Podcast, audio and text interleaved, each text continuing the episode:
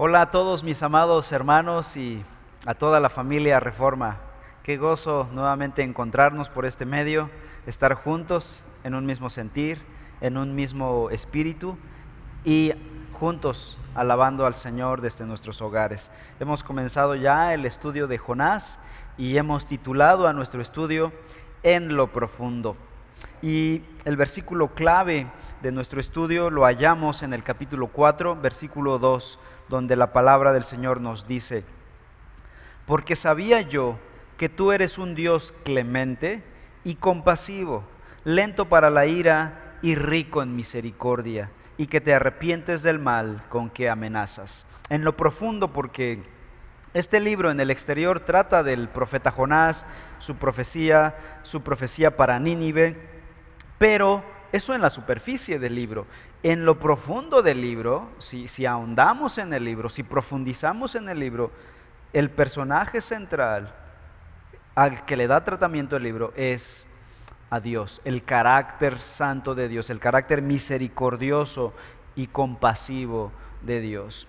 Los demás personajes son partes de la historia, pero el personaje central es Dios mismo.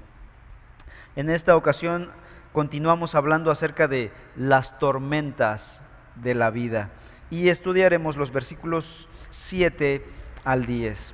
En primer lugar, leamos nuestro pasaje que dice así la palabra del Señor, eh, Jonás capítulo 1, versículos 7 al 10. Y cada uno dijo a su compañero, vengan, echemos suertes para saber por causa de quién nos ha venido esta calamidad y echaron suertes, y cayó la suerte sobre Jonás.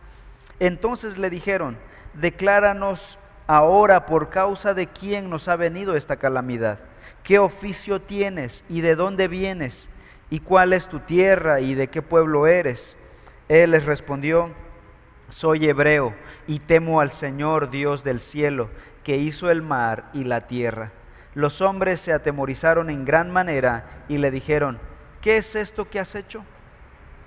En la sección anterior vimos que los marineros pronto descubrieron que esta tormenta no era una tormenta normal a las que ellos habían experimentado en su larga carrera marítima, estos veteranos del mar, y descubrieron que esta era diferente, era una, ah, una tormenta sui generis, única en su género, y descubrieron que algún Dios estaba detrás de pronto descubrieron que en realidad era el Dios de las escrituras, el Dios hebreo, el Dios Padre, había, quien había causado esta tormenta. Y efectivamente, no fue la madre naturaleza la que causó esta tormenta. Fue Dios el Padre amoroso, sabio y omnipotente que gobierna nuestro mundo. Un anciano escritor dijo en una ocasión, yo no conozco a esa mamá desnaturalizada. Yo solo conozco a un padre amoroso, hablando de la teoría de la madre naturaleza, la teoría panteísta que piensa que la naturaleza es la que se, por sí misma genera cosas, es como un ente pensante. La escritura niega tal concepción. La escritura habla de un padre que gobierna, quien creó y quien sustenta y gobierna su creación. Así que los marineros llegaron a esa conclusión. Pronto también los marineros descubrieron que esa tormenta era un castigo por pecado cometido. Entonces procedieron a echar suertes. Es lo que vemos en, este, en esta sección. Echar suertes era una manera primitiva y pagana de descubrir algo. Si algo era confuso, si algo no se sabía, los paganos de inmediato echaban suertes para descubrir quién era el culpable o el responsable. Aunque esta era una práctica de uso supersticioso entre los no creyentes, también en la escritura fue una práctica. Sin embargo, no a la manera pagana. En la escritura los hebreos recibieron la, la posibilidad de echar suertes, pero sabiendo que detrás de esa suerte estaba Dios. La voluntad final detrás de no era el azar, sino la voluntad de Dios. Por ejemplo, Proverbios capítulo 16, versículo 33 dice así, la suerte se echa en el regazo, pero del Señor viene toda decisión. Los hebreos estaban sabidos, estaban conscientes que la suerte en realidad no existía. Era solamente un instrumento para saber la voluntad de Dios. Entonces, muy distinto a la manera pagana de echar suertes. En fin, el punto es que aquí los marineros echan suertes a su manera pagana de echar suertes. Sin embargo, Dios es tan soberano que cuando todos estos no creyentes pusieron su nombre en la tómbola, digo, me imagino una tómbola, no, no, describe la escritura cómo echaron suertes, cuando pusieron su nombre en la tómbola, Dios usó este acto supersticioso y primitivo de los paganos y sacó el nombre de Jonás. Él fue elegido por Dios por medio de un instrumento primitivo para responsabilizarlo como el causante de esta tormenta. Y cuando la suerte cayó sobre Jonás, fue hecho responsable de hacer enojar a su Dios y provocar la gran tormenta. Supongamos que tú estás en ese barco. Piensa, eh, involúcrate en la historia y piensa que tú has invertido tu dinero en ese viaje. Vas de Palestina o de Israel hacia Gibraltar, hacia España. Un viaje larguísimo y muy costoso. De tal manera que pusiste mucho dinero que habías estado ahorrando para hacer ese viaje. O tal vez eres un empresario que va a vender sus productos de Palestina a Gibraltar. ¿Y saben qué hicieron con tus productos? Para tratar de salvar la vida por esa tormenta provocada por un hombre, echaron todo por la borda, dice el pasaje. Todo tu, patrimonio estaba en ese cargamento, que ahora está en el fondo del mar. Y por fin ahora descubres quién es el culpable de todo. Este hombre les ha causado pérdida económica, incluso había expuesto la vida de todos los que iban en el barco. ¿Cuál habría sido tu reacción al saber quién era el responsable. Yo creo que más de uno habría gritado, cuélguenlo, mátenlo de inmediato.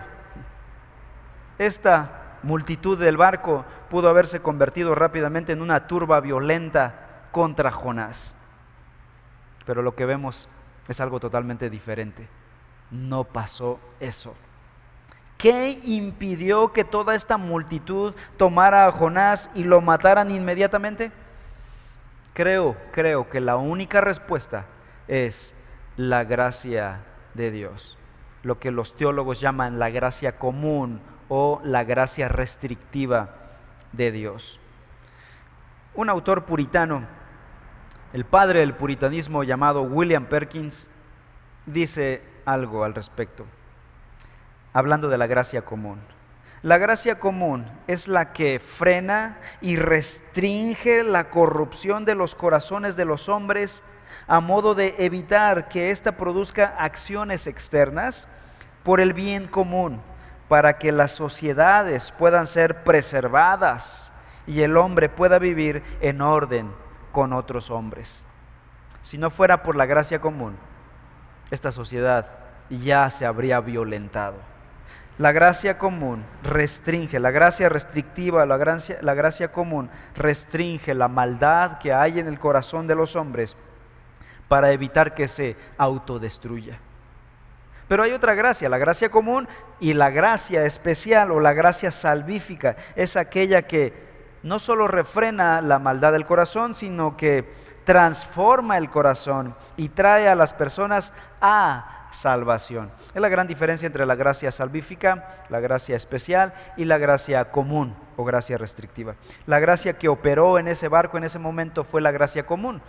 Fue evitar que estos hombres se volvieran violentos de inmediato. ¿Qué impide que en nuestro mundo ocurra esto? ¿Qué impide que en este mundo se vuelva un infierno al ser desatada la violencia del corazón humano? Es la gracia común de Dios. No todos son cristianos en este mundo, pero hay, hay bondad moral en las personas, hay ciertos temores. Muchas personas fueron educadas para no violentar el orden público, aunque no sean cristianos. Es la gracia común la que los detiene. Dios en su gracia restringe la maldad del hombre, de tal manera que no nos hemos autodestruido. Dios puede en ocasiones retirar esta gracia y cuando lo hace, la depravación natural del corazón humano sale. Pensamos en el holocausto nazi, por ejemplo. Cuando Dios ha retirado su gracia ligeramente, la maldad del hombre sale inmediatamente. Un ejemplo, el holocausto nazi. O los crímenes de lesa humanidad, aquellos genocidios que han ocurrido en la humanidad.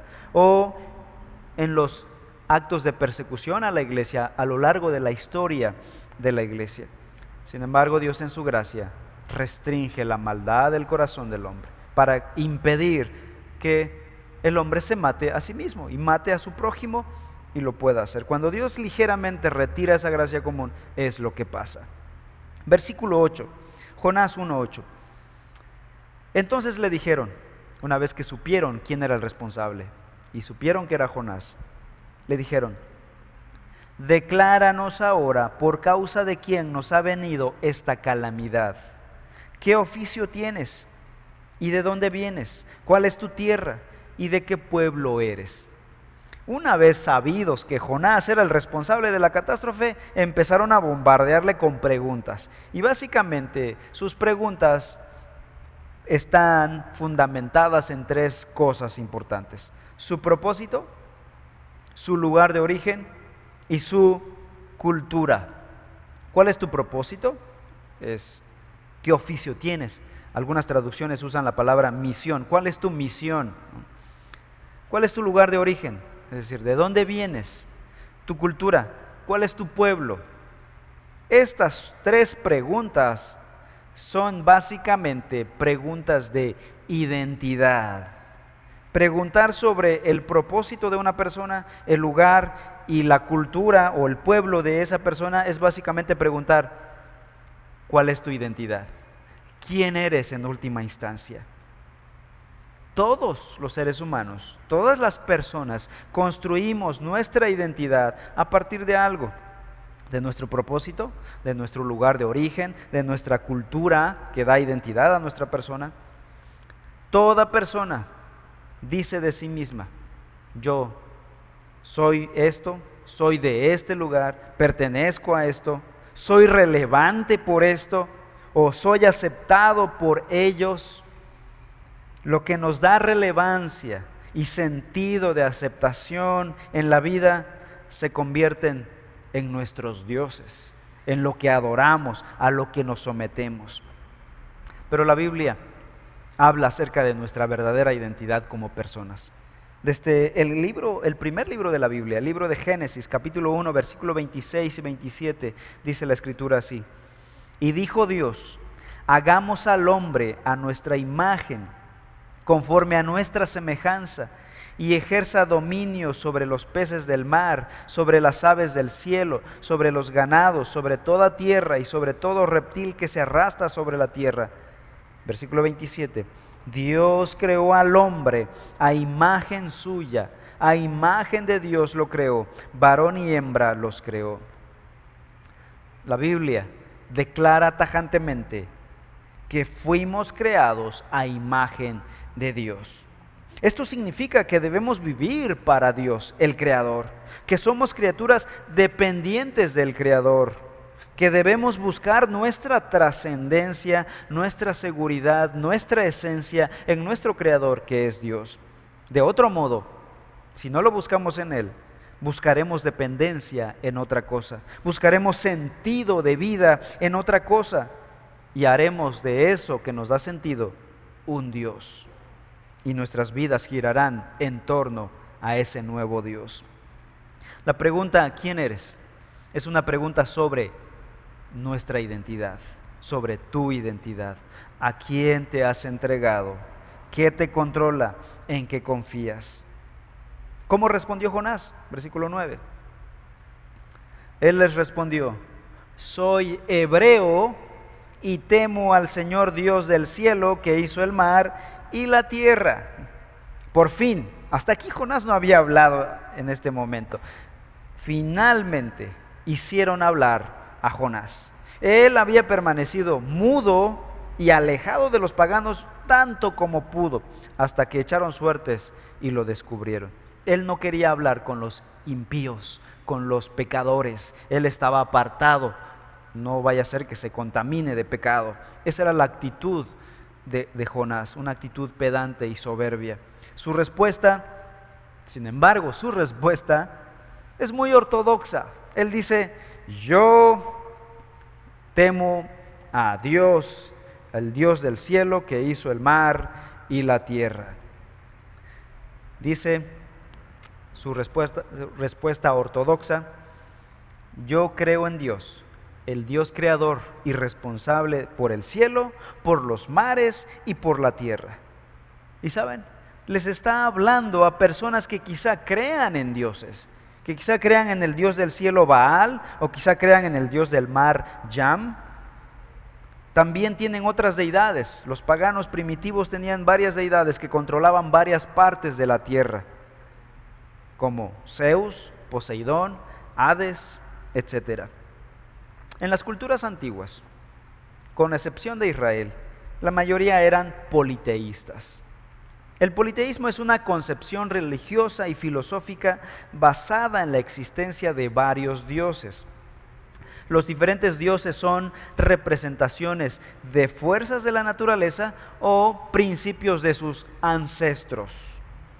Los politeístas no siempre adoraban a todos los dioses en los cuales creían. O sea, podían creer en muchos dioses, pero no adorar a todos los dioses. De hecho, se dividían en dos grupos.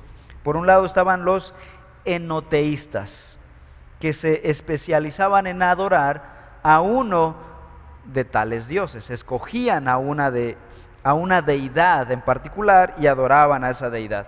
Otros podrían ser catenoteístas, una palabra como trabalenguas, pero que significa que adoraban a todos los dioses, pero en diferentes momentos dependía de la estación del año o de la situación en la que se encontraba.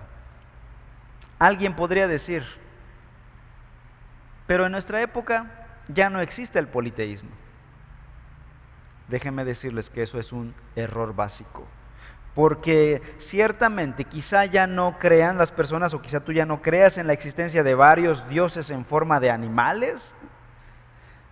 Por ejemplo, no existe un dios romano llamado Mercurio el Dios del comercio y del dinero, al que hay que sacrificar animales. Sin embargo, nuestra sociedad actual ha hecho del dinero y del comercio un Dios. Ya no existe la famosa diosa Venus, la diosa de la belleza, pero muchos hombres y mujeres de nuestro mundo actual han hecho de su imagen corporal y de su belleza física y del sexo un Dios al que adoran. Están esclavizados a la imagen. El narcisismo gobierna sus vidas. Pero analicemos la respuesta de Jonás. ¿Cómo contestó Jonás? Dijo, soy hebreo y temo a Dios. Básicamente una respuesta con dos partes. Soy hebreo y temo a Dios. ¿Cuál había sido la primera pregunta que le habían hecho? ¿Cuál es tu propósito? ¿Cuál es tu esencia? Pero él contestó la segunda pregunta. No respondió a la primera pregunta. Su primera respuesta fue, soy hebreo. Y esto demuestra el orden de sus prioridades. Parecía ser que, según sus, sus, propias palabras, lo que estaba en primer lugar era su nacionalidad, su etnia, su cultura era lo que ocupaba en primer lugar su corazón. No estamos negando que Jonás haya sido un ateo, porque lo está afirmando aquí, cree en Dios. Jonás tenía fe en Dios, pero parece ser que no era tan profunda como su amor por su patria. Era un patriota ultranacionalista. No era un ateo, pero no era un hombre de fe profunda. Habían otras cosas que estaban más fuertes en su corazón, que competían con su lealtad por Dios, de tal manera que cuando estas dos cosas estuviesen en quiebra, él habría de decidir primero por su patria antes que por Dios. Ahora podemos entender mejor por qué razón no quería ir en obediencia a Dios a predicar a otra nación. Su amor por su nación era más grande que su amor por Dios. Vivir como un ciudadano hebreo era más importante que vivir en misión, que obedecer la gran comisión de llevar la palabra de Dios a otros pecadores. Pensemos en nosotros. Muchos cristianos de hoy tienen una relación con Dios, son creyentes. No negamos su sinceridad al buscar a Dios, su deseo de conocer a Dios, pero es una fe poco profunda, poco comprometida. Dios no es el elemento más importante de su vida, no es el elemento más importante de su identidad. Eso queda claro por sus actos, por su forma de vivir. Quizá esas personas creen que Jesús murió en la cruz, una correcta teología como la de Jonás, una teología ortodoxa. Sin embargo, su sentido de trascendencia, su sentido, su sentido de seguridad, su sentido de plenitud proviene quizá de su profesión, quizá de su trabajo, quizá de su apellido, quizá de su imagen o quizá de su patrimonio material, pero no del amor de Dios, no de lo que es en Cristo Jesús. Así que podemos entender por qué muchos cristianos con esta fe superficial, cuya identidad no está en el Señor, sino en otras cosas, podríamos entender por qué estos son racistas, cristianos racistas, cristianos elitistas, cristianos materialistas. Otros son adictos a la belleza, al placer, llenos de ansiedad o propensos al exceso de trabajo. Porque de ello depende su identidad, su sentido de trascendencia, su sentido de importancia. Su identidad no está arraigada en el amor de Cristo. Su identidad depende del poder, de la aprobación, del control y de la comodidad. Jonás capítulo 1 versículo 10. Vean cómo reaccionaron los marineros cuando Jonás confesó quién era su Dios. Versículo 10.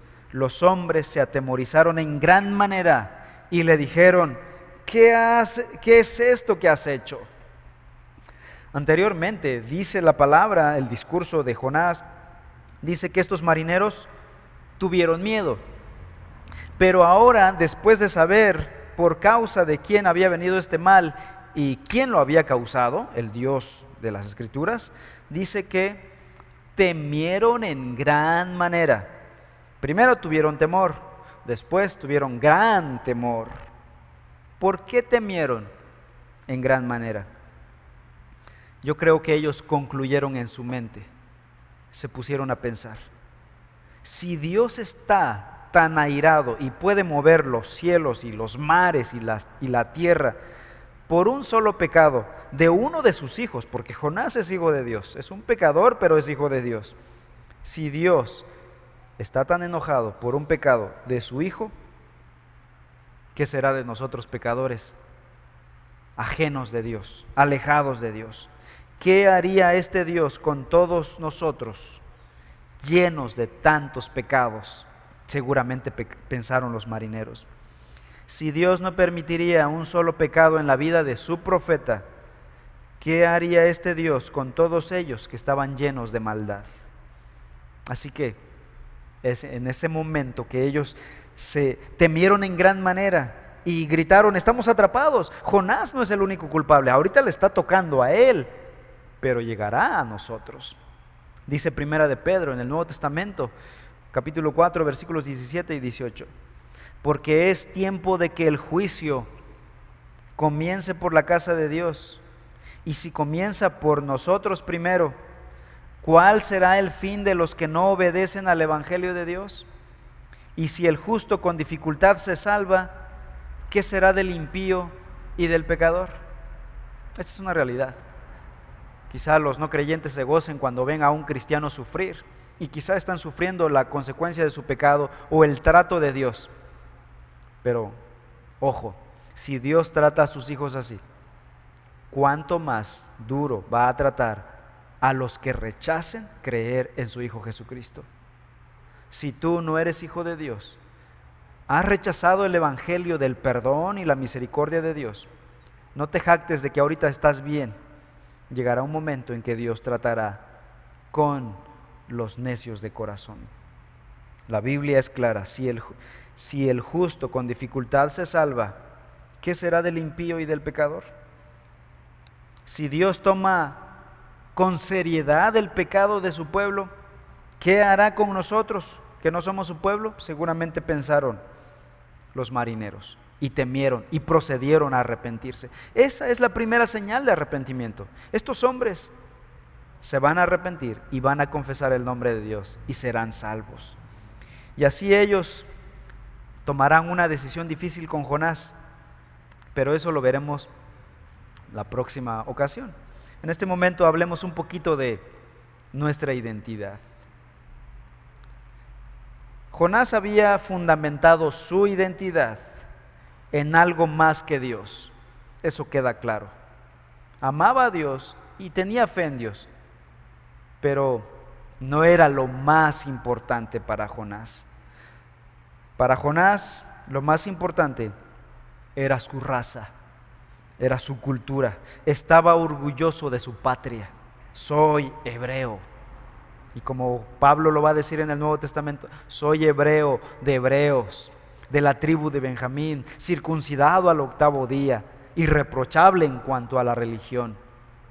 Los hebreos tenían mucho y en la actualidad tienen mucho los judíos para enorgullecerse. Muchas veces también nosotros pecamos de un amor excesivo por nuestra cultura. No estoy promoviendo que no amemos a nuestro país, pero si se trata de ver un partido de fútbol, damos la cara y morimos como valientes por nuestra camiseta, nuestra camiseta verde, por nuestro país, por nuestros colores. Y estamos dispuestos a pelear con otros y por medio de las redes sociales pelearnos con otros porque México es el mejor del mundo. Llegamos a decir falacias como esas por un amor desmedido por nuestra patria. Debemos amar a nuestra cultura, debemos amar a nuestro país, pero nuestro amor más grande es por el Señor. Una identidad superficial es la que nos impide vernos realmente como somos. Jonás había fundamentado su identidad no en Dios, no en su palabra, sino en otra cosa. ¿Qué pasa cuando fundamentamos nuestra identidad en otra cosa que no es Dios? nos vuelve ciegos.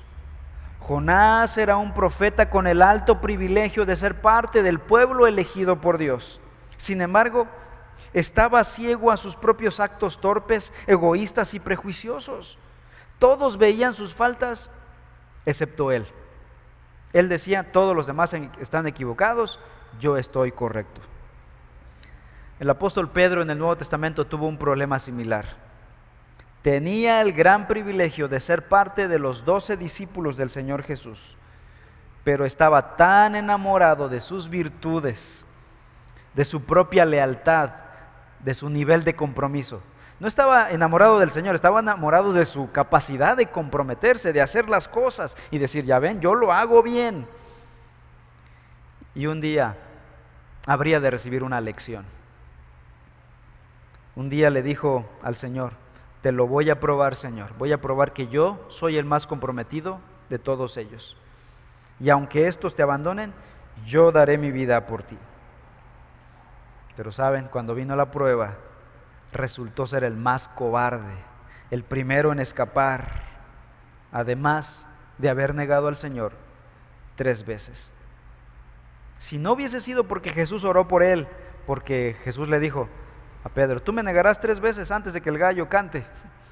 Y es más, yo he orado por ti. Si no, porque Satanás ya pidió permiso para zarandearte, pero yo he orado y por eso permanecerás. ¿Cómo terminó Judas? Ahorcado. Pedro habría terminado igual de no haber sido por la oración, la intercesión del Señor. La identidad de Pedro estaba fundamentada no en el Salvador, no en el amor de Cristo, sino en su propia virtud. Estaba orgulloso de ser el mejor discípulo, del que hacía las cosas bien, del que era aventurado. ¿Qué pasa cuando las personas fundamentan su identidad en algo más que no es Dios? Básicamente hay, muchas cosas, pero dos resultados visibles. En primer lugar, somos ciegos a nuestra verdadera condición. Quizá pienses que eres muy valiente, que eres muy espiritual o que eres muy maduro, que eres muy virtuoso, que eres muy comprometido, que eres un cristianazo. Tienes muy alto concepto de ti mismo, lo cual Pablo dice en Romanos capítulo 13, nadie tenga más alto concepto de sí que el que debe tener. Pero eso impide ver tus pecados, tus debilidades y defectos. Si alguien te confronta, te vas a enojar, te vas a molestar. No tienes una identidad lo bastante segura como para admitir tus faltas. En segundo lugar, crea hostilidad en vez de respeto por las personas que son diferentes a ti. Pedro y Jonás estaban tan orgullosos de su fervor religioso, su identidad estaba basada en sus logros espirituales. El resultado fue que ninguno de los dos vio sus propios pecados hasta que Dios los probó. Conclusión. ¿Cómo se manifiesta la hostilidad hacia otras personas? Cuando se las excluye de diversas formas. Cuando ignoras a otras personas. Cuando obligas a que se comporten como tú cuando las discriminas, cuando las rechazas, cuando les niegas oportunidades, cuando tienes poca tolerancia con esas personas o simplemente las expulsas de tu grupo. Jonás 4.2 dice, porque sabía yo que tú eres un Dios clemente y compasivo, lento para la ira y rico en misericordia, y que te arrepientes del mal con que amenazas. Jonás necesitaba desesperadamente experimentar este pasaje, eh, experimentar la misericordia de Dios para cambiar su propia identidad. Y Dios habría de usar las tormentas de la vida, esta tormenta marítima para sacudir su vida. Hermanos, Dios usará las tormentas de la vida para sacudir nuestra vida y mostrarnos que el verdadero fundamento de nuestra vida es Cristo. Su palabra, su amor, su perdón, su obra en la cruz por nosotros. Cuando estés en Cristo Jesús, cuando tu identidad esté fundamentada en Cristo Jesús, serás una persona segura, trascendente, plena. Cristo me ama, murió por mí en la cruz. Y esa seguridad es mi seguridad. Esa es mi identidad. Ya no necesito ser, buscar la aprobación de otras personas. Ya no necesito que todos me amen, que todos me den palmaditas en la espalda para decir, muy bien, bien hecho. Eres una excelente persona para sentirme bien. Ya no lo necesitamos. Si lo hacen, qué bueno. Y si no lo hacen, no nos vamos a morir de llanto. No nos vamos a deprimir porque tal persona no me volteó a ver, no me mostró su aprobación. Nuestra identidad está en Cristo, nuestra seguridad está en Cristo Jesús. Amados hermanos, somos amados y aceptados por el Dios del universo. Esa es nuestra verdadera identidad. Eso le da valor a nuestra existencia. De ahí viene nuestra trascendencia. Primera, eh, el Evangelio de Juan, capítulo 1, versículo 12. Pero a todos los que le, le recibieron, a los que creen en su nombre, les dio el derecho de llegar a ser hijos de Dios. Ya somos hijos de Dios si hemos creído en Cristo Jesús. Esa es nuestra verdadera identidad. Oremos. Padre Celestial, nos acercamos delante de ti a confesar nuestro pecado, nuestra hambre de buscar ser aprobados por otras personas, ser aprobados por lo que somos, por lo que hacemos, por las cosas que tenemos, por cómo nos vestimos, por cómo actuamos. Eso demuestra una inseguridad en el corazón de las personas, Señor. Y muchos de nosotros hemos querido alimentarnos con la aprobación de otras personas. Y queremos pedirte, Señor, perdón porque hemos usurpado un lugar que, que no le corresponde a nadie más, más que a ti, tu palabra, tu amor, tu perdón. Eso es lo que nos da verdadera seguridad, verdadera identidad. Ya no necesitamos más la aprobación del mundo para estar felices, para estar plenos, porque tenemos tu aprobación. Ya fuimos aceptados por ti por medio de la obra de tu Hijo Jesús. Señor, perdónanos esa maldad que hemos cometido, que nos ha orillado a ser ciegos a nuestros propios pecados, que nos ha llevado a ser hostiles con otras personas, a ser racistas, a ser elitistas, por causa de nuestra debilidad de carácter, porque no hemos confiado en ti, porque nuestra identidad está fundamentada en otras cosas y no en ti, Señor. Perdona nuestro materialismo. Perdona nuestra sed y hambre de cosas materiales, de endiosar otras cosas. Ayúdanos a echar raíces en la persona de tu Hijo Jesús. Gracias por su obra en la cruz. Él murió en la cruz por nuestros pecados. Y tu amor ya quedó probado por nosotros. Ayúdanos a disfrutar ese amor, a vivir en el amor de Cristo y a vivir por el Evangelio. Gracias Señor. En el nombre de Cristo Jesús. Amén. Que Dios les bendiga, mis amados hermanos.